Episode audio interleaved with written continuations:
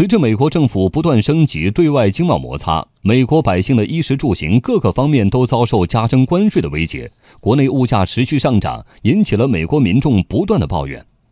美国田纳西州首府纳什维尔居民格伦·安德森说。应该想办法让人们知道自己在经贸摩擦中遭受的损失，比如在购物账单上添加一栏“经贸摩擦附加税”，因为正是我们这些普通消费者在为经贸摩擦买单。像安德森这样的民众还有很多，农场主布兰登·惠特就是其中之一。他说：“我想开车带着政府官员先去附近银行存入我的农场收入，再到城另一头去还贷，这样他们就能看到我的收入比欠下的贷款少四成。”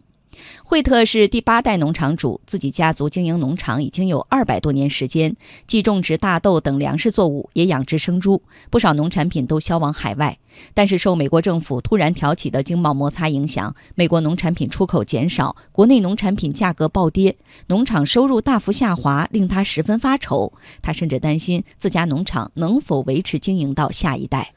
抱怨关税的还有田纳西州立中部大学政治学教授史蒂文·利斯。利文斯顿他说：“经贸摩擦不止影响农业，田纳西州几乎所有重要产业都受到影响，包括汽车配件、化工、造纸、造船、塑料等。”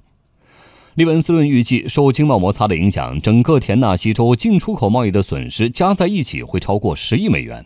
美国全国零售商联合会会长马修谢伊警告，美国零售商无法承受贸易争端进一步升级，特别是假日购物季即将到来，新加征关税将加大许多美国民众的购物开支，预算更显紧张。